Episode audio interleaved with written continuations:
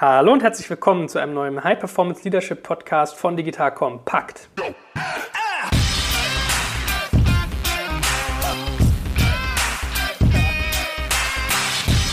Mein Name ist Joel Kaczmarek und ich sitze heute ganz gerade und in toller Begleitung mit dem guten Stefan Lammers. Wir reden heute nämlich über Haltung. Hallo Stefan. Ja, hallo Joel. Das ist äh, wirklich mal wieder eine perfekte Überleitung von dir. Ach, wie bildlich man sich das vorstellen kann jetzt. Ne? Ja, genau. Also wir wollen heute darüber sprechen, wie ein High-Performance-Leader, also jemand, der wirklich bestrebt ist mit hoher Performance, gar nicht mit, also das sage ich ja immer wieder, ne? High-Performance bei uns heißt ja nicht, sich zu Tode stressen, Burnout-Kandidat werden, sondern aus seinen Möglichkeiten das Maximum rauszuholen. Und wir sprechen heute darüber, was für eine Haltung denn so ein Leader eigentlich mitbringen sollte und was für Elemente da eine Rolle spielen. Das heißt, wir werden viel auf das Thema eingehen, dass man so ein bisschen intrinsisch guckt, wie, wie, wie bin ich eigentlich, wie funktioniere ich, dass wir auch mal versuchen zu unterscheiden, was für Typen von, von äh, Umgang gibt es denn eigentlich mit Kritik, mit Herausforderungen, mit Problemen und dann natürlich auch, welche Kriterien brauche ich als Führungskraft, wie trainiere ich das, wie motiviere ich Mitarbeiter etc. pp. Äh, das Ganze steht unter dem Leitspruch, äh, nur wer sich selbst führen kann, kann auch andere führen. Ja, ich schreibe mir von Stefan manchmal so äh, Zitate auf, die ich dann durch so einen Podcast durchsteuere und das soll heute unser Motto sein. Also wirklich gleich mal reinstarten, ähm, die Haltung eines High-Performance-Leaders. Wo der erste Satz, den du zu mir gesagt hast, Stefan, ja ist, äh, eigentlich ist wichtig, dass man sich selbst kennt. Was genau ist denn aus deinem Verständnis damit gemeint? Ja, sich selbst kennen ist wirklich eine der, der Grundvoraussetzungen. Das heißt, ähm, ich muss ja eine, letztendlich muss ich ein Stück weit Kontrolle über mich selber haben, äh, insofern, dass ich zwar ich selbst sein sollte, gar keine Frage. Ähm, ich aber einschätzen kann, wie ich in bestimmten Situationen reagiere. Also je mehr ich über mich selbst weiß, was bei mir die roten Knöpfe sind beispielsweise, ich glaube, diesen Ausdruck kennen ganz viele Leute. Rote Knöpfe sind äh, Knöpfe, die man hat im Prinzip, wo die anderen nutzen können, um einen in Bewegung zu setzen, sowohl positiv als auch äh, negativ für einen selber, weil sobald jemand rote Knöpfe bei mir drückt, bin ich nicht mehr am Führen, sondern führt der andere mich. Und insofern ist es ganz, ganz wichtig, ähm, ein Bewusstsein dafür zu entwickeln, was sind denn meine roten Knöpfe, wo bin ich denn auch manipulierbar von anderen? Oder wo reagiere ich eben sehr, sehr stark auf andere äh, Situationen? Und tue da jetzt eigentlich Dinge, die gar nicht so meiner eigentlichen Grundhaltung entsprechen. Ja, das kann man ja schon ganz im Kleinen, finde ich, im eigenen Familienleben manchmal beobachten. Ne? Also ähm, man selbst bei seinen Eltern oder vielleicht auch, wenn man schon selber Kinder hat, bei den eigenen Kindern. Es ist immer faszinierend. Kinder wissen genau, welche Knöpfe sie drücken müssen, um was zu bekommen. Und auch Eltern zum Beispiel, weiß ich, bei Müttern habe ich das mal gesagt bekommen, wissen super gut, wie man seine Kinder eigentlich manipuliert, um bestimmte Dinge zu tun. Also dieses Wort Derailer, was du ja da mal auch bei mir schon früher in einem anderen Podcast eingeführt hast, das ist so ein bisschen mein Wort des Jahres irgendwie, weil ich das ein ganz schönes Schön. Bild finde. Ja dass Menschen einen zum Entgleisen bringen, ne? dass man aus seinem soliden Fahrwasser rauskommt, dass man nicht mehr eigentlich so richtig gut steuern kann, weil man nicht mehr die Führung für sich selbst hat. Ja? Was gibt es denn da für Ansätze, dass man sich solche Derailer bewusst macht? Und vielleicht sagst du auch noch mal ein oder zwei professionellere Sätze, als ich das jetzt getan habe, zu diesem ja. Derailer-Konzept. Also Derailer heißt ja äh, Entgleisungstendenzen. Das heißt, ich komme äh, unter einen äh, Druck und der kann ausgelöst werden äh, von außen in der Regel.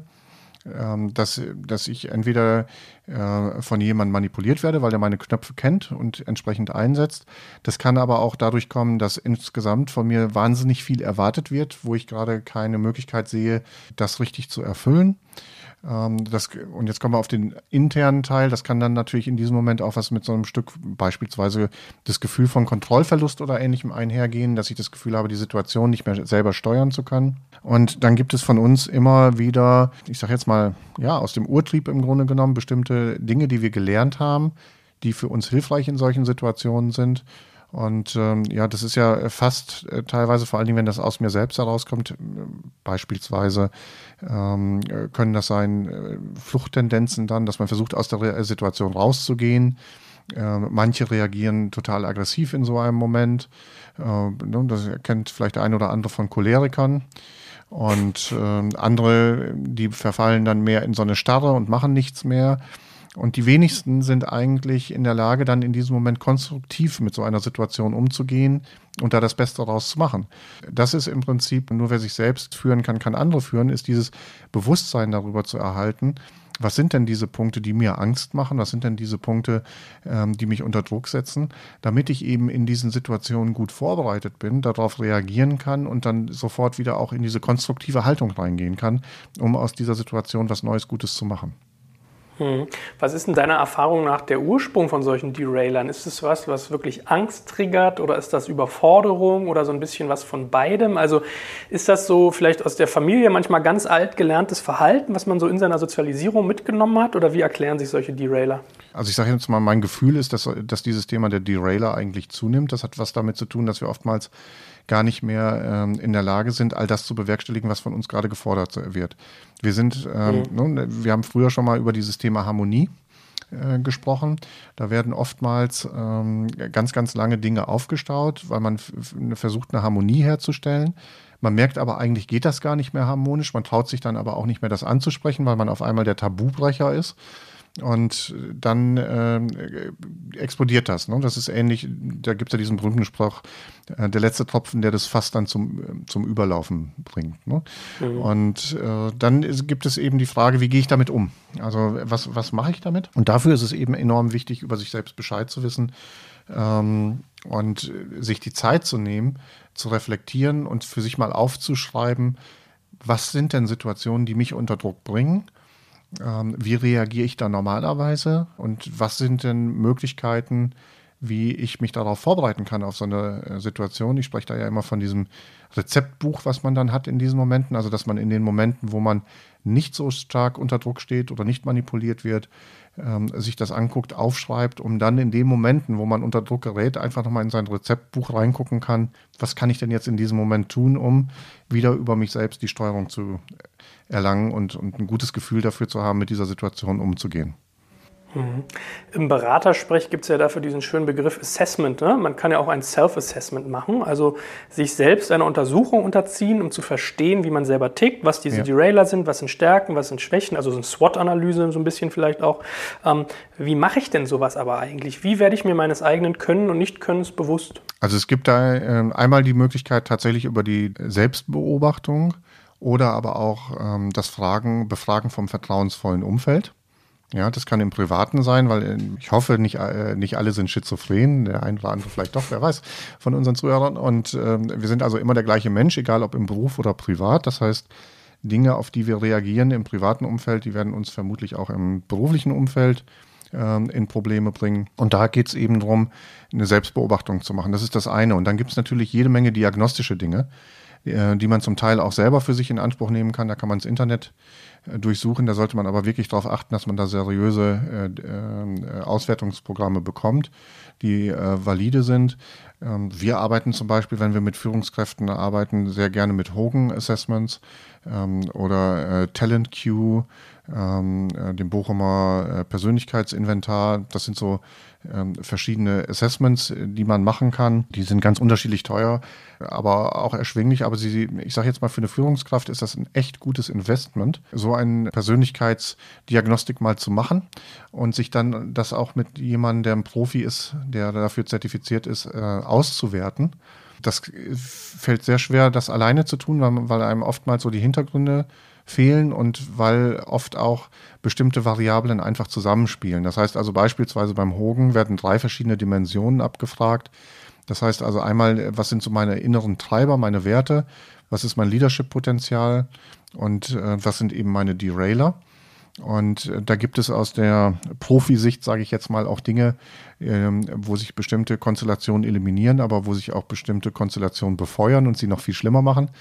Und ähm, darüber zu reflektieren und sich Gedanken zu machen, wie gehe ich dann, äh, was gibt es da für Situationen, wie ich wo reagiere und wie bin ich dann vorbereitet ähm, in einer Situation, die zukünftig auf mich zukommt, ist einfach extrem wichtig. Mhm. Und das ist einer wirklich der Kernsachen. Ich meine, wir reden hier gerade so von den großen Sachen. Ne? Ich weiß nicht, ob ich das schon mal früher in einem Podcast gesagt habe, aber für mich sind so immer der, äh, sind, sind, gibt es zwei ähm, Klassiker. Das ist einmal der ähm, Joe Ackermann, kennt jeder vielleicht mit dem Victory-Zeichen ja, äh, wie er da stand ähm, und sich im Prinzip nochmal so äh, über diese Situation, in der er war, hinweggesetzt hat. Später hat er das auch nochmal gemacht äh, bei einem Gerichtsverfahren, wo er gesagt hat, das deutsche Rechtssystem ist nicht in Ordnung. Also er stellt sich immer gerne so über äh, die äh, geltende Meinung ähm, und hat das Recht für sich gepachtet. Sowas ist das klassische Verarbeitungsstrategien, um mit Druck umzugehen. Ob die jetzt gut sind, weiß ich nicht. Ähm, äh, sie können nämlich echt Firmenwert kosten. Und das haben wir ja gesehen hier bei dem äh, amerikanischen Airline-Präsidenten, äh, der eigentlich sogar noch irgendwie aufsteigen sollte, das aber nicht mehr getan hat, nachdem er mit irgendwie ein oder zwei Twittern äh, Nachrichten da massiv, ich glaube, eine halbe Milliarde Firmenwert vernichtet hat innerhalb von einem Tag. ähm, und das sind so klassische Derailer. Mhm. Und insofern ist es eben gut für eine Führungskraft, jetzt reden wir hier gerade mal von den ganz großen Sachen, das auch als Führungskraft für sich im Kleinen zu wissen, weil die, die, die Masse äh, dieser Themen, die fallen ja nicht äh, in, der, in den Medien auf, sondern die finden statt in kleinen Teams oder in bilateralen Gesprächen, wenn ich meinen Mitarbeiter führe und wenn ich als Führungskraft gegebenenfalls daran scheitere, äh, dass ich hinterher nicht das Ergebnis kriege, was ich mir eigentlich erwünscht habe. Und die Führungskräfte gucken dann ganz, ganz oft äh, bei den Mitarbeitern, was die, wie unfähig die sind und was die nicht hingekriegt haben. Ähm, aber mein Grundprinzip ist da ein anderes. Wenn eine Führungskraft äh, muss da bei sich selbst gucken. Mhm. Ja, also wenn ich für mich dieses Prinzip aufmache, ähm, dass wenn ich von den anderen eine Veränderung will, ich was bei mir selbst verändern muss, weil ich habe das ja nicht hingekriegt, den anderen so zu instruieren oder so zu motivieren, dass er genau das macht, was ich mir gewünscht habe. Da muss ich bei mir selber gucken. Mhm. Und da gehört eine Ehrlichkeit mit sich selbst zu und ein hoher Grad von Selbstreflexion. Kannst du mal ein Gefühl dafür geben, was so eine Persönlichkeitsdiagnostik grob kostet? Also du sollst jetzt nicht auf den Euro genau sagen, aber wenn jemand unserer Zuhörer das jetzt gerne sich mal anschauen möchte, dass er da nicht auf Charlatanerie reinfällt, was muss ich denn grob an Kosten und Aufwand für sowas rechnen? Also ich schätze jetzt mal äh, irgendwo zwischen 150 und 550 Euro. Okay. Ähm, eine gute Diagnostik und äh, dann würde ich jetzt auch noch sagen, sollte jemand in der Regel anderthalb bis zwei Stunden Coaching auf jeden Fall nur für die Auswertung noch dazu nehmen. Mhm, gut, das ist ja schon mal relativ konkret. Was ist mit so Sachen wie 180 Grad Feedbacks, 360 Grad Feedbacks? Also 360 heißt ja, im ganzen Unternehmen macht man eine Umfrage genau. zur eigenen mhm. äh, Leistung, Entwicklung, Performance und 180 Grad heißt nur im eigenen Team. Ist das ein Tool, was hier, wenn es um Haltung geht und sich selbst kennenlernen, äh, sinnvoll ist? Ja, das ist auf jeden Fall unterstützend, weil es eben einfach auch nochmal ein ehrliches Feedback aus dem Umfeld heraus gibt. Ähm, das finde ich immer sehr spannend, wenn ich mit Führungskräften darüber rede und das auswerte, äh, dass die meisten Führungskräfte in diesem Moment dazu tendieren, einmal rausfinden zu wollen, von wem kommt das denn jetzt gerade. Mhm. Wer hat das denn jetzt wohl gesagt? Und um dann im zweiten danach zu suchen, was ist denn wohl der Grund, dass er das so gesagt hat? Und das gibt immer ganz logische Erklärungen dafür aus Sicht äh, der Führungskraft in dem Moment. Und da sage ich jetzt mal, da ist die Führungskraft noch nicht bei sich selbst angekommen, in diesem Moment äh, wirklich selbst zu reflektieren. Weil die, der Auslöser dafür, egal wie es jetzt gekommen ist, ist die Führungskraft selbst in dem Moment. Ja, und äh, diese Dinge dann ernst zu nehmen und zu gucken, was heißt das jetzt für mich? Was, ähm, was habe ich da für eine Erkenntnis? Da geht es gar nicht darum, ob diese einzelne Sache dann noch geklärt werden muss, sondern die Frage ist einfach nur, was lerne ich daraus und äh, wie gehe ich da zukünftig mit um? Mhm. Äh, Gibt es da irgendwie gute Vorlagen oder sollte, also sollte man sowas sozusagen auch extern machen lassen, solche äh, 360 oder 180 Grad Feedbacks oder gibt es da irgendwie ein Buch, was du empfehlen kannst oder solche Geschichten? Nein, es gibt zwei unterschiedliche Versionen, so würde ich das jetzt mal sagen. Also es gibt einmal, dass man das von einem externen Unternehmen machen sollte. Das sollte man von Profis machen, weil ähm, ja nicht nur Freitextfelder da abgefragt werden und echte Kommentare, sondern weil es ja auch eine Statistik dazu gibt. In der Regel macht man macht die Führungskraft zu Anfang selbst eine Selbsteinschätzung und dann anschließend gibt es das Feedback von beim 360 Grad eben vom Vorgesetzten, von Kollegen, von Kunden und von Mitarbeitern. Und äh, die Interpretation ist manchmal eben recht äh, unterstützungsbedürftig. Und insofern ist es schon wichtig, das von, äh, von Profis machen zu lassen. Es gibt noch die zweite Version, die wir auch öfter einsetzen, ähm, dass wir im Prinzip, wenn wir jetzt ein Coaching beginnen, dass wir eine, äh, tatsächlich eine persönliche Befragung auch machen. Das machen wir meistens auf oberen Führungsebenen dass wir dann tatsächlich auch mit den Peers und mit den Vorgesetzten persönlich nochmal eine Befragung machen. Mhm. Jetzt hast du ja vorhin schon angedeutet, du bist der Meinung, man müsste eigentlich vor der eigenen Haustür kehren als äh, Führungskraft und hast ja auch so eine Unterscheidung in, in Learner und Knower, die ich sehr spannend finde. Die hat mich nämlich ja. so ein bisschen erinnert an äh, Jim Collins. Da kommen wir ja gleich nochmal dazu. Wir fangen mal mhm. an mit diesem Learner-Knower-Konzept, weil das finde ich äh, ist eine schöne Überleitung zu dieser Fragestellung gerade. Kannst du mal mit eigenen Worten beschreiben, was damit gemeint ist? Ja, Learner und Knower ist die Frage, das passt zu dem, was ich eben schon mal gesagt habe, ähm, wie, wie Führungskräfte oftmals verarbeiten, wenn sie die Ergebnisse und Auszüge aus diesen Persönlichkeitsdiagnostikbögen kommen, bekommen, ähm, dass sie oftmals äh, wissen, warum andere das so sagen. Und das ist ein typisches Knower-Verhalten. Und viele Führungskräfte sind Knower. Viele Führungskräfte sind unterwegs, dass sie die ganze Zeit Botschaften senden, dass sie alles wissen. Ähm, und das hat viel damit zu tun, was ist deren eigene Denkweise, was sind deren Grundwerte und, Überzeugungen. Dagegen steht auf der anderen Seite der Learner. Der Learner ist derjenige, der ist neugierig, der sendet eher Fragen oder stellt eher Fragen in dem Moment. Der ist interessiert daran, was zu lernen, sich weiterzuentwickeln, um das zu nutzen, jetzt das Beste für das Team zu erreichen. Und diese beiden Grundhaltungen, die unterscheiden sich sehr stark. Die haben wir jetzt vielleicht auch bei unseren Zuhörern hier gerade. Da gibt es die eine Fraktion, die hört den Podcast die ganze Zeit so unter diesem Aspekt, dass sie sagt, aha, ich kriege jetzt Bestätigung, genau, das wusste ich schon immer, das wusste ich schon immer, check, das wusste ich schon immer, check. Ja, und dann gibt es die andere Gruppe, die sagt, ah, das ist spannend. Unter dem Aspekt habe ich das noch gar nicht gesehen. Ich probiere das jetzt mal aus. Und das ist so diese Grundhaltung, mit der man unterwegs ist. Und ich sage jetzt mal, wenn ich das in, in Workshops nutze, nutze ich gerne ähm, das Basketball-Gorilla-Video. Okay. Ähm, ich weiß nicht, ob du das kennst, Nein. das Basketball. ähm, okay, dann ehrlich ja gesagt, ich will es auch gar nicht mehr. Ich will, ja, ich bin Handballer eigentlich, aber das Basketball-Gorilla-Video ist einfach total klasse, weil man an diesem Video, ich will nicht mehr erzählen, weil vielleicht nutze ich das ja nochmal irgendwie bei dem einen oder anderen Zuhörer, wer weiß. Ähm, da geht es darum, welch, mit welchen Wahrnehmungsfiltern wir eigentlich durch die Gegend laufen die ganze Zeit, dass wir bestimmte Dinge, wenn wir uns auf bestimmte Dinge konzentrieren, andere Dinge eben ausblenden und nicht mehr wahrnehmen. Und insofern spricht man eben in, bei einem Knower auch immer so von dieser Arroganz des Knowers. Ne? Der sagt einfach, meine, meine Erfahrung ähm, bestimmt die Realität und ist die Wahrheit. Ja? Und die Überschrift äh, oder Unterschrift ist dazu, ich bin blind und ich weiß es aber nicht. Mhm. Ja, weil ich ja die ganze Zeit glaube, dass was ich sage, ist richtig. Ja, dann habe ich damit auch einen Blindspot einfach aufgebaut und kann nicht mehr die andere Welt akzeptieren. Und dann gibt es auf der anderen Seite die Bescheidenheit des Lerners, und der sagt eben, meine subjektive Erfahrung ist meine Meinung, aber das ist nicht die Wahrheit. Bescheidenheit des Learners ist auch dass er sagt, ich bin blind, aber ich bin neugierig. Ich bin neugierig, etwas Neues zu erfahren. Und das ist dann eben diese Öffnung dahin, Dinge zu, zu machen. Dann will ich nochmal so unterscheiden. Also was macht ein Noah aus? Noah, der will sein Gesicht wahren, der will Wissen sagen, der gibt keine Fehler zu, ist eher defensiv, hat Angst, nicht recht zu haben. Selbstwertgefühl hängt davon ab, eben, dass er recht hat. Er äußert keine Zweifel, ist argumentativ, will gewinnen und ähm, äußert immer seine Meinung als Tatsachen. Ja, und hat so diese Grundhaltung, was ich denke, ist richtig. Mhm. Also ich glaube, jeder von uns kennt solche Leute und vielleicht macht ihr euch den Spaß und listet mal gerade, während ihr hier zuhört, einfach mal ein paar Noah auf, die ihr so in eurem Umfeld kennt. Und dann gibt es auf der anderen Seite den Learner. Und sein Selbstwertgefühl ist an das Lernen geknüpft. Der äußert Zweifel offen, der ist neugierig und ähm, der steht auf äh, Effizienz und Lernen, der gibt Fehler zu, hat kein Problem damit, nicht alles zu wissen, macht deutlich, dass es nicht seine Meinung ist oder dass es von anderen kommt. Und er macht sich eben Gedanken. Meinungsverschiedenheiten sind eine Chance zum Entwickeln und nicht irgendwie zum Konflikt. So, das ist jetzt natürlich gerade so pur, wie ich das gerade genannt habe.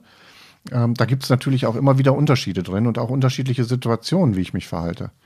Ja, also beispielsweise, natürlich, wenn wir zwei hier gerade unterwegs sind, spielen wir perfekt die Rollen. Mhm. Du, Joel, bist in vielen Situationen mehrheitlich der Learner. Ja, und ich bin mehrheitlich der Knower in dem Moment, weil ich jetzt hier Wissen preisgebe. Ja, wenn ich in einer anderen Rolle bin, beispielsweise als Coach, dann bin ich viel, viel stärker in der Learner-Rolle, weil ich was von dir erfahren will, um dir zu helfen, ähm, auf neue Ideen zu kommen. Also ist auch in der, da sind beide eigentlich bestenfalls, sowohl der Coach als auch der Coachie in der Learner-Haltung. Wenn ich hier Führungskraft in meinem Unternehmen bin, dann gibt es in manchen Situationen, wo ich der Knower bin und in manchen Situationen gibt es die Situation, wo ich der Learner bin, wo ich von den anderen wieder Dinge mitnehme.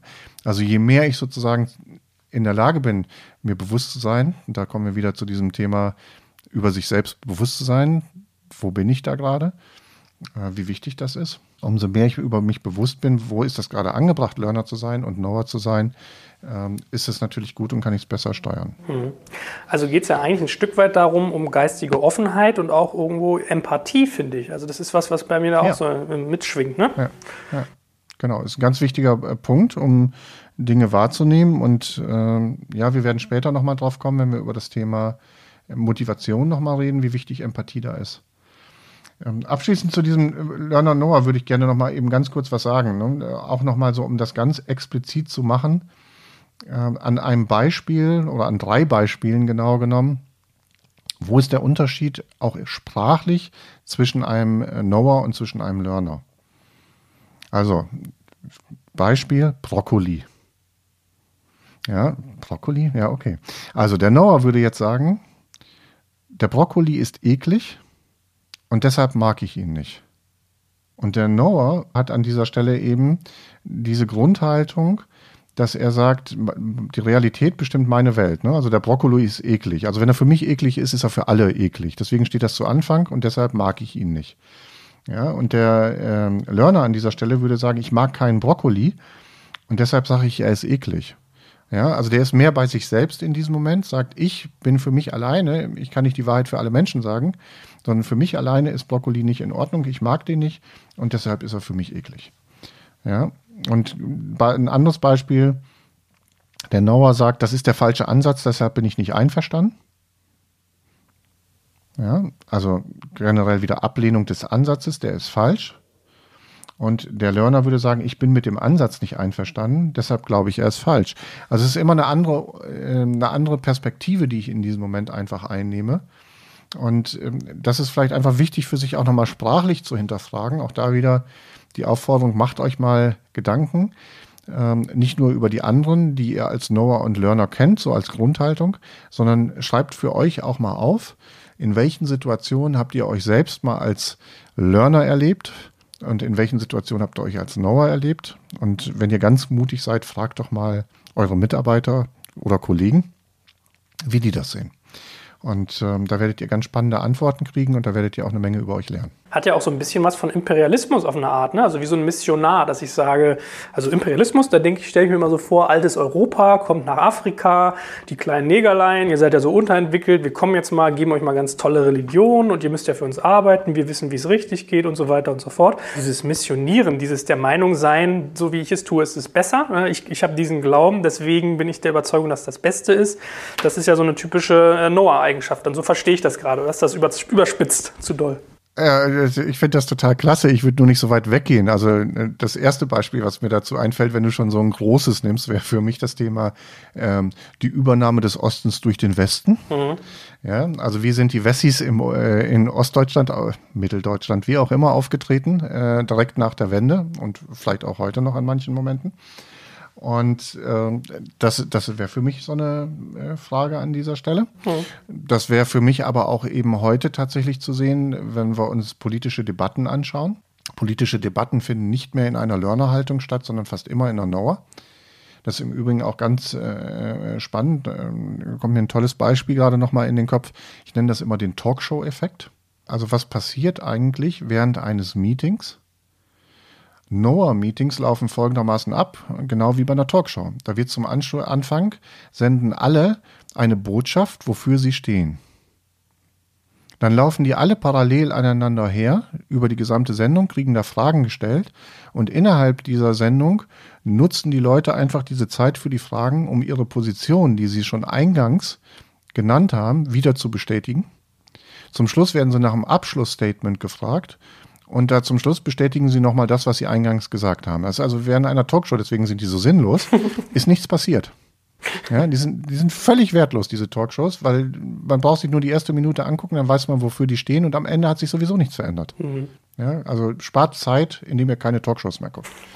und äh, ein, ein Learner-Meeting läuft anders ab. Da gibt es einige Talkshows, die gab es früher, äh, ich glaube drei nach acht oder so hießen die in den dritten Programmen beispielsweise, wo auf einmal die Teilnehmer in eine Diskussion gekommen sind und auf einmal äh, Neues entstanden ist. Das heißt also, alle kommen mit einem Eingangsstatement rein, warum sie da sind.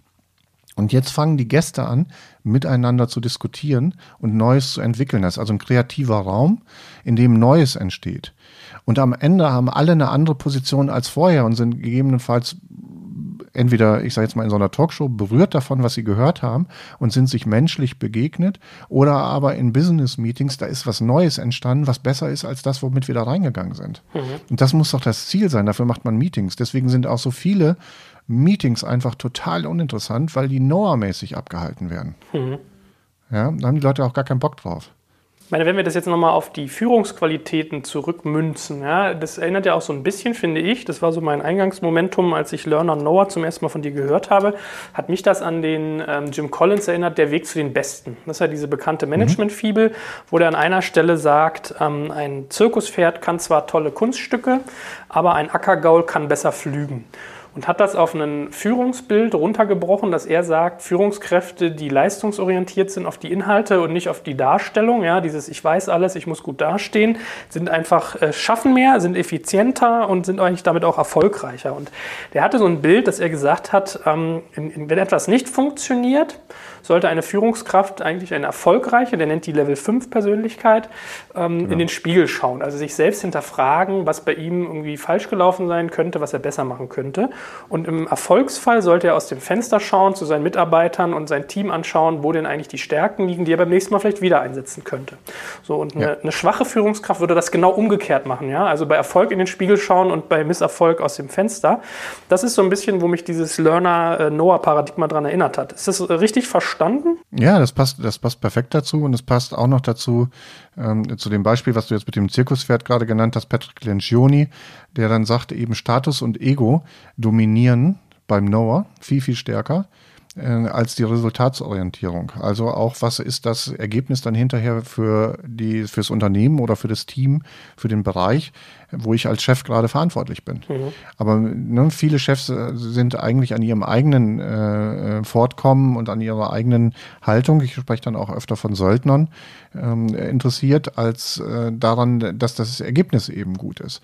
Und das hat äh, dann auch was damit zu tun, ähm, wie Wertschätzung stattfindet. Ne? Und äh, wer feiert denn wann?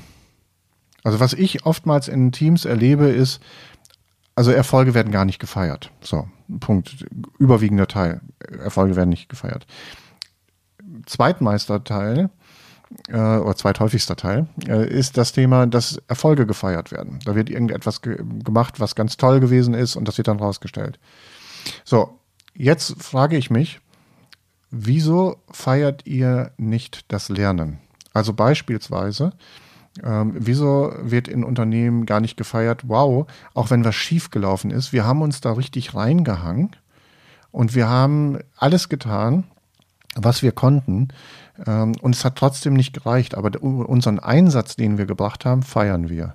Oder warum feiern Teams nicht die Erkenntnisse, die sie da vielleicht gewonnen haben? Beispielsweise, dass sie eine Erkenntnis ge äh, gewonnen haben, der Auftrag war nicht der richtige für uns.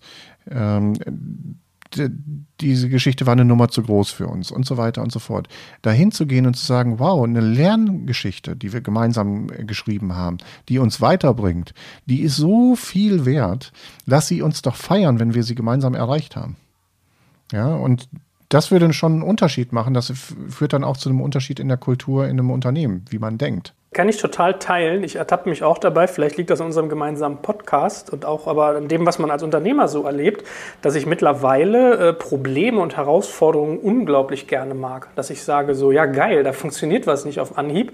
Da muss ich halt mal richtig die grauen Zellen anstrengen und auf dem Wege dahin, vielleicht kriege ich das Problem gar nicht gelöst, aber mir fallen manchmal zwei, drei andere Sachen ein, die mir an wieder einer anderen Stelle helfen, mich da weiterbringen. Ja? Und ich, ja. ich zitiere dich da an der Stelle oder ich hebe dich da ein bisschen als Urheber hervor, weil du, glaube ich, auch mal den Satz gesagt hast, hast, ähm, dass es ein unglaubliches Geschenk ist, wenn Leute zum Beispiel auch Kritik einbringen, wenn sie halt das, wie es ist, angreifen. Man, man ist ja dann immer so, ah, das tut erstmal weh und der Deutsch will immer perfekt sein, aber dass jemand eigentlich einem das Geschenk macht, ja, und dieses, dieses, diese Wort, diesen Wortsatz, den will ich immer wieder, ich mache dir das Geschenk, äh, dir zu sagen, was gerade kacke läuft, ähm, das, das ja. ist sozusagen, was mit dem Kopf bei mir da diesen, diesen Hebel so ein bisschen umgelegt hat. Und Jetzt würde ich mit dir gerne aber noch auf einen, ein bisschen härteren Faktor eingehen, also dass wir noch mal ein bisschen mehr Greifbarkeit reinkriegen.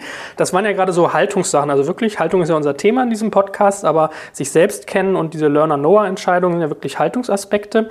Ich würde trotzdem mhm. gerne auch nochmal so Führungskriterien herausschälen, was es vielleicht an konkreten Elementen gibt, die so eine High-Performance-Leadership-Person mitbringen sollte. Also wie binde ich zum Beispiel Mitarbeiter ein, ähm, Fehlerumgang, solche Geschichten sind ja sozusagen so relativ hart benennbare Fakten. Was für Kriterien für Hochleistung siehst du denn in so einem Führungszusammenhang? Ich meine, wir haben schon mal über, über Kriterien für Hochleistungsteams gesprochen und auch für Hochleistungsführung. Vielleicht noch mal so ein paar grundsätzliche Dinge, die ich wirklich einfach gerade mal so auflisten will. Vielleicht kommen wir da an anderer Stelle noch mal äh, tiefer wirklich rein.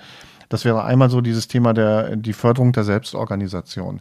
Also dieses Verantwortung und Kompetenzen an die Mitarbeiter zu geben, dass sie wirklich ihre Aufgaben gut bewerkstelligen können, dass denen klar ist, was ist meine Erwartung, auch meine Leistungserwartung an sie und äh, dass ich dann aber diesen Rahmen auch freigebe, dass der Mitarbeiter das für sich selbst erarbeiten kann. Ähm, die, die Autonomie hat und dass es aber auch sehr klar ist, wie ist die Rollenverteilung ähm, äh, und dazu muss man sich wirklich Gedanken machen. Ähm, das andere ist auch dieses, eine Klarheit darüber zu haben, in welcher Situation führe ich wie.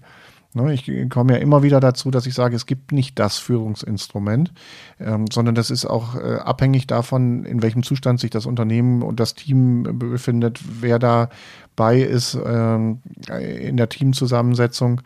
Und da muss ich mich darauf einstellen können. Und da muss ich mir auch Zeit für nehmen, um mich darauf vorzubereiten, zu analysieren, wie ist denn eigentlich mein Team gestrickt und wie gehe ich da am besten mit um. Auch das Thema Beteiligung der Mitarbeiter, ne? wie, wie kann ich jetzt unter dieser Learner-Know-Haltung, also unter dieser Learner-Haltung dann in dem Moment, auch tatsächlich etwas rausnehmen, ähm, aus den Erkenntnissen meines Teams, von den Leuten lernen. Ja, dass ein, einer der großen Fehler ist, wenn eine Führungskraft eben Knower ist, ähm, dann limitiert sie das gesamte Team. Wenn die Führungskraft alleine glaubt, sie weiß schon alles, dann ist damit das, das ganze Wissen und das ganze Potenzial des Teams weg. Ja, und, und das muss ich eine Führungskraft immer wieder bewusst machen. Wenn ich in der Learner-Haltung bin, neugierig bin, die Mitarbeiter haben so viel mitzugeben, die haben so viele Ideen.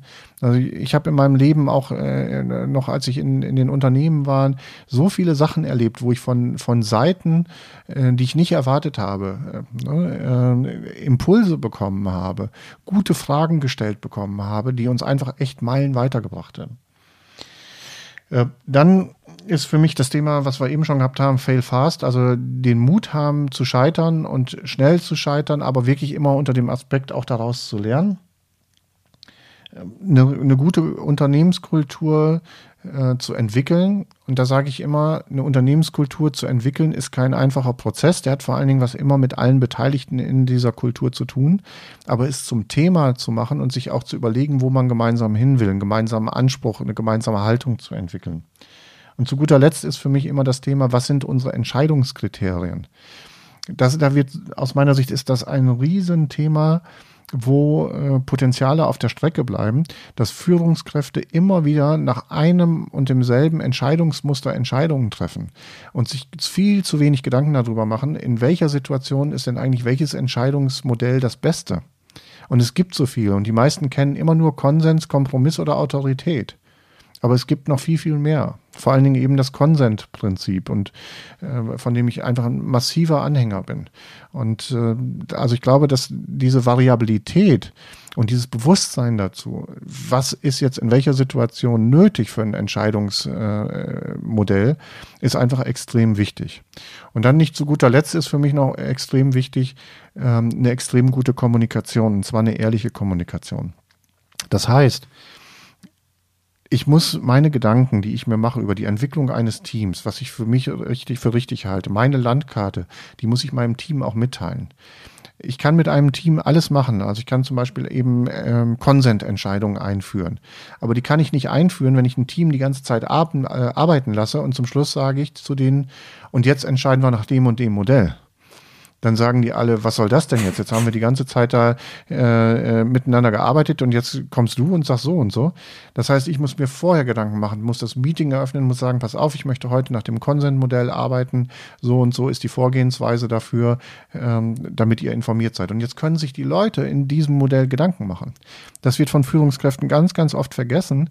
Ähm, die haben einfach die Situation schon durchdacht. Sie haben schon von ihren Chefs wiederum gehört, was ansteht. Das heißt, die haben immer einen Informationsvorsprung und sich dem bewusst zu sein, ich habe einen Informationsvorsprung, die anderen sind noch nicht so weit, die müssen noch durch die Change-Kurve gehen. Ich glaube, das ist ein ganz, ganz entscheidender Punkt. Deswegen braucht es eben diese Zeit für Selbstreflexion. Jetzt hast du natürlich Neugierde geweckt. Du musst jetzt einmal sagen, was es mit diesem Konsentprinzip auf sich hat. Konsentprinzip heißt letztendlich, dass es ähm, ja, da können wir auch was auf die Webseite setzen. Das können wir, da können wir fast ein eigenes, äh, einen eigenen Podcast nochmal zu Entscheidungssystemen machen. Ich glaube, das sollten wir. Machen wir, schreib mir äh, auf. Vielleicht wirklich machen. Es ist äh, echt spannend. Aber ganz kurz gesagt, es ähm, geht darum, wenn einer eine gute Idee hat, dass die vorgestellt wird und äh, dass es eigentlich nur noch zwei Optionen gibt. Nämlich, dass einer sagt, ich habe ein totales Veto. Ich kann da nicht mitgehen dann muss er das erklären und dann muss man gucken, wie man äh, die Situation so verändern kann, dass die Person mitgehen kann.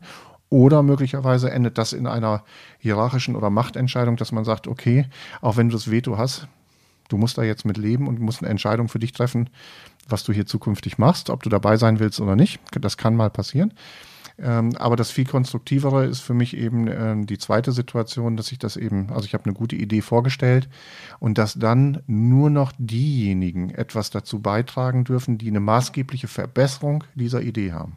Mhm. Ja, also wenn ich jetzt sage, stopp, ich habe da noch mal was zu, dann muss ich jetzt sagen, okay, was macht diese Idee jetzt wirklich besser als dieser Zustand, den wir hier gerade vorgeschlagen haben? Mhm. Und wenn ich keine Verbesserung dazu habe, dann habe ich auch meine Klappe zu halten. Ja, weil das ist eins der großen Probleme bei diesem Konsens- und Kompromisskram, vor allen Dingen bei Konsens. Da labern sich die Leute eine Backe voll, weil sie sich die ganze Zeit in Schleifen drehen, ähm, sich immer wieder hervortun wollen. Und wenn sie da Gruppen haben mit, äh, wenn ihr da Gruppen habt mit 10 oder 15 Beteiligten, die alle was gesagt haben wollen zu dem Thema, dann ist man halt eine Stunde oder anderthalb Stunden mit einer, mit einer Entscheidung zugange, die man eigentlich hätte in zehn Minuten treffen können. Mhm. Ja, und wenn ich da zehn Leute sitzen habe, dann nehmen wir zwölf, ist einfacher zu rechnen, zehn Minuten entscheidungsschwanger zu gehen, die unsinnig sind, sind bei zwölf Leuten zwei Stunden Arbeitszeit vernichtet.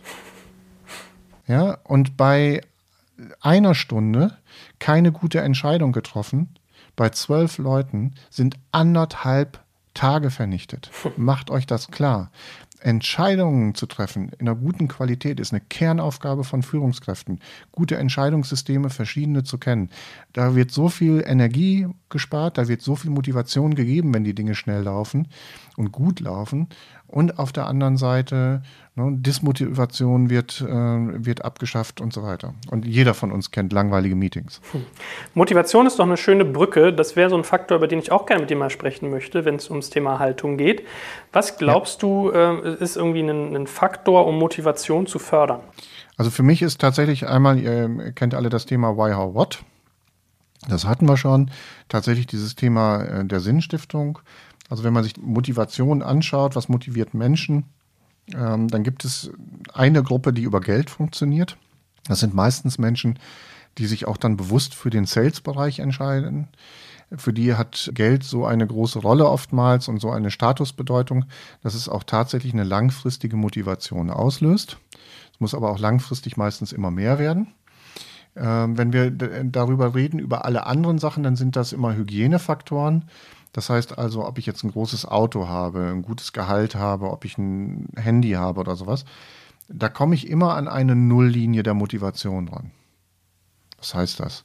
Das heißt, es gibt eine Erwartungshaltung beim Mitarbeiter, was mir zusteht. Ja, und wenn ich diese Erwartungshaltung nicht erfülle, dann ist der Mitarbeiter im Minusbereich und ist sauer. Wenn ich ihm das gebe, was er haben will, dann ist er maximal im Nullbereich und sagt, aha, jetzt habe ich das gekriegt, was mir zusteht.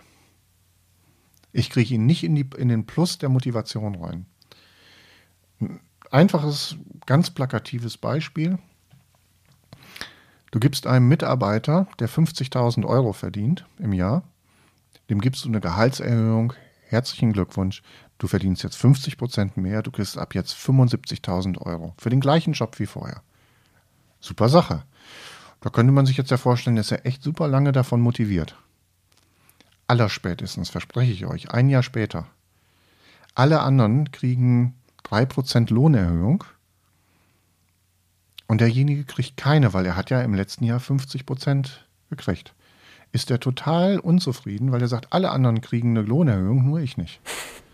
Da ist, das sind diese 50 Prozent, die er im Jahr vorher gekriegt hat, schon wieder so ein Selbstverständnis geworden. Das steht mir ja zu. Ich bin wieder an dieser Nulllinie angekommen und es passiert nichts mehr. Das Einzige, was langfristig funktioniert, ist das Why. Das ist also diese intrinsische Motivation, dass ich eine Sinn, einen Sinn sehe in dem, was ich tue, dass ich mich wohlfühle bei dem, ähm, was ich mache.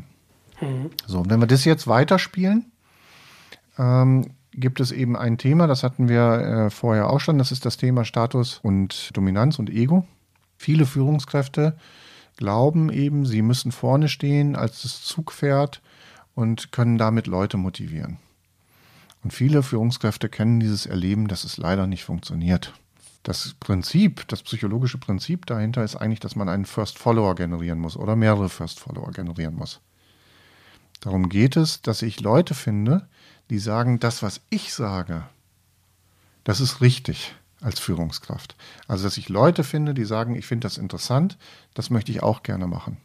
Und wenn ich diese Leute gefunden habe, dann kommen andere Leute hinterher und sagen, ah, wenn die sagen, das ist richtig, dann ist das ja gut, dann gehe ich da auch mit. Und das zieht dann hinterher so eine Welle nach sich. Das Problem bei dieser Geschichte ist, die Führungskraft spielt ja überhaupt gar keine Rolle mehr. Und viele Führungskräfte halten das nicht aus. Die wollen ja die ganze Zeit vorne ihr Ego schmeicheln und wollen vorne stehen und wollen sagen, ich habe das doch bewirkt. Aber was will ich? Will ich, dass ich die Anerkennung von den Leuten kriege, dass die sagen, ich habe was bewirkt? Oder will ich, dass sich tatsächlich was verändert? Und wenn sich tatsächlich was verändern soll, dann bin ich selber als Führungskraft völlig egal. Weil die Wichtigen sind die, die mir zuerst gefolgt sind und die sagen, das ist richtig, was ich tue. Auf die kommt es an, um die Masse zu bewegen. Und wenn ich mich davon freimachen kann als Führungskraft, von diesem Gefühl, dann komme ich auch weiter. Für den, den es interessiert, wir werden einen Link mit auf die Webseite setzen. Leadership Lessons from a Dancing Guy. Ähm, den könnt ihr auch äh, googeln oder auf YouTube anschauen, äh, genau unter diesem Text. Äh, und da könnt ihr euch dreieinhalb Minuten ein super Video zu diesem Thema angucken, wie man was in Bewegung setzt. Und ähm, ja, wer da Fragen zu hat, kann sich gerne mit mir in Verbindung setzen. Ihr wisst ja, könnt ihr immer über Twitter, LinkedIn oder Xing euch äh, vernetzen oder auch sonst wie äh, Mails Fragen checken, ähm, um da mal drüber zu reden, weil das ist ein spannendes Thema. Und ich habe die Überschrift dafür immer, ich kann die Psychologie gegen mich arbeiten lassen, ich kann sie aber auch für mich arbeiten lassen. Welche Rolle spielt Wertschätzung beim Thema Motivation von Mitarbeitern? Ja, das kriegen wir immer wieder gesagt, in, ähm, wenn wir Befragungen machen und wenn wir in, in Kulturentwicklungs- oder Change-Projekten sind, sagen die Mitarbeiter immer, uns fehlt die Wertschätzung. Und dann kommen die Führungskräfte und sagen, ah, wir müssen was mit Feedback machen und so weiter und so fort. Und dann fragen wir die Mitarbeiter, was meint ihr mit Wertschätzung? Und was wir da genannt kriegen, ist was ganz anderes. Das ist meistens, wir möchten wieder gesehen werden. Wir möchten als Person wahrgenommen werden dass wir wichtig sind, dass wir einen Anteil haben und dass wir eine Bedeutung haben. Und ich glaube, das ist ein ganz entscheidender Punkt ähm, in Bezug auf Achtsamkeit äh, als Führungskraft. Du sprachst eben von Empathie, sich die Zeit zu nehmen zum Führen und dann auch wirklich hinzuschauen, was leistet da jemand, dem zu begegnen, ihn anzugucken, sich Zeit für diese Person zu nehmen, und mit der wirklich in Kontakt zu sein. Mhm. Und das geht immer mehr verloren in der heutigen Zeit, weil immer mehr die Aufgaben äh, zu viele sind und weil zu wenig Zeit für Führung sich selbst eingeräumt wird. Und das ist ein Riesendefizit bei Mitarbeitern. Und da, wo ich das merke, dass den Menschen begegnet wird, dass sie ernst genommen wird, ist auch eine riesige Motivation da. Das ist eine schöne Brücke zu unserem letzten Themenkomplex, das Trainieren dieser Haltung? Ja. Weil das ist ja so ein bisschen, also das ist ja die Frage, äh, kann ich sowas überhaupt trainieren? Wenn ja, wie? Wie oft sollte ich das tun? Ja, kaufe ich mir da so einen Muskelexpander oder ein paar, ja, was sind die geistigen äh, Hanteln sozusagen? Was sagst was ist denn da dein Vorgehen, um sowas zu trainieren, all diese Dinge, die wir jetzt besprochen haben? Ja, ich weiß ja nicht, wer von euch Bock hat, immer regelmäßig ins Fitnessstudio zu laufen. Das ist jetzt echt mal ein Ding, das könnt ihr zu Hause machen. Also ähm, da müsst ihr erst gar nicht ähm, aus dem Büro oder sonst wo rausgehen. Könnt ihr aber auch. Ich frage gerne in Gruppen und ich habe das letzte Woche noch auf so einem äh, äh, Mittelstandsworkshop mit, mit Unternehmern gemacht. Da habe ich folgende Frage gestellt und ich stelle sie euch auch einfach mal. Wer von euch hat einen Lieblingsverein? Das denkt man drüber nach. Ich vermute, ein ganz großer Anteil unserer Hörer hat einen Lieblingsverein. So. Und jetzt stellt euch mal vor, der Trainer eures Lieblingsvereins, der sagt euch jetzt, also wir haben jetzt aufgehört zu trainieren. Weil wir spielen ja einmal in der Woche und manchmal auch zweimal in der Woche. Und das reicht uns. Wir lernen ja während des Spiels. Und jetzt gebe ich euch mal gerade eine kleine Pause, um drüber nachzudenken. Was würdet ihr da jetzt wohl sagen? Die Mittelständler haben unter anderem gesagt, ja, das wäre ja jetzt irgendwie komisch oder das ist eine interessante Idee. Das ist ja mal was ganz anderes. Aber die meisten waren eher in dem, äh, ein Profifußballverein, der nicht mehr trainiert und die Spieler sind nur noch zu den Spielen da, das wird nicht lange gut gehen. Wenn wir Befragungen machen in Unternehmen bei Führungskräften, ist eine unserer Frage, wie viel Zeit investiert ihr eigentlich, um Führung zu trainieren? Und dann kriegen wir als Antwort in der Regel gar nicht. Das machen wir. Wir, wir sind ja im Job und wir machen das on the job. Und da macht euch jetzt mal Gedanken, wenn ihr das auch gerade so beantwortet.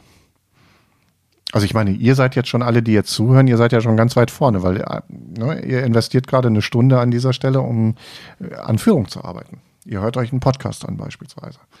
Ähm, aber die meisten Menschen nehmen sich nicht die Zeit, um Führung zu trainieren. Sie wollen aber Profis sein im Führen und sind der festen Überzeugung, sie können das total gut. Aber wie viele von euch nehmen sich wirklich wöchentlich Zeit für diese Reflexion, über die ich eben gesprochen habe, um Coaching zu machen, um sich über einen Podcast zu hören, um sich über Führung schlau zu machen? Das machen die wenigsten. Und ihr werdet jede Woche Zeit brauchen. Und um ein prominentes Beispiel vom, vom Stefan Wachtel hier äh, zu nennen, einer, ein, auch ein Auftrittscoach äh, im Executive-Bereich, ähm, der hat ein schönes, äh, auf seiner Webseite etwas Schönes veröffentlicht, das nennt sich Lob des Trainings. Und da geht es äh, unter anderem um Barack Obama und Bill Clinton. Und ich will nur eben auf Barack Obama eingehen. Ich frage immer wieder gerne Menschen, ob sie Barack Obama für einen guten Redner halten. Und die meisten Leute sagen, ja, Barack Obama ist ein super Redner.